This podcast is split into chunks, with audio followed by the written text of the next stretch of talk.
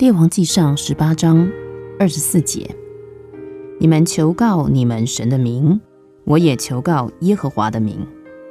那降火显应的神就是神。在加密山上，一座坛筑起来了，柴摆在坛上，祭牲则摆在柴上面。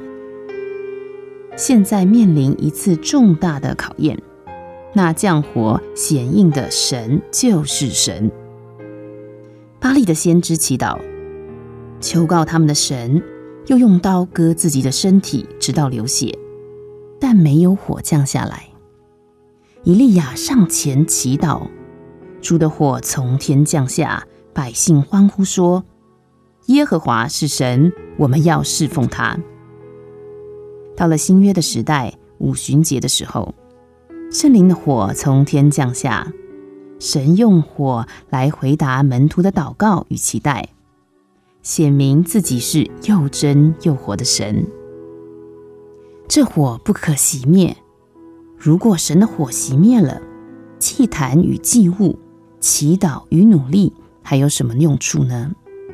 圣灵的火要证明神的真实，但神的儿女应当将自己摆在祭坛上，他们应当愿意被点起来，甚至被烧尽。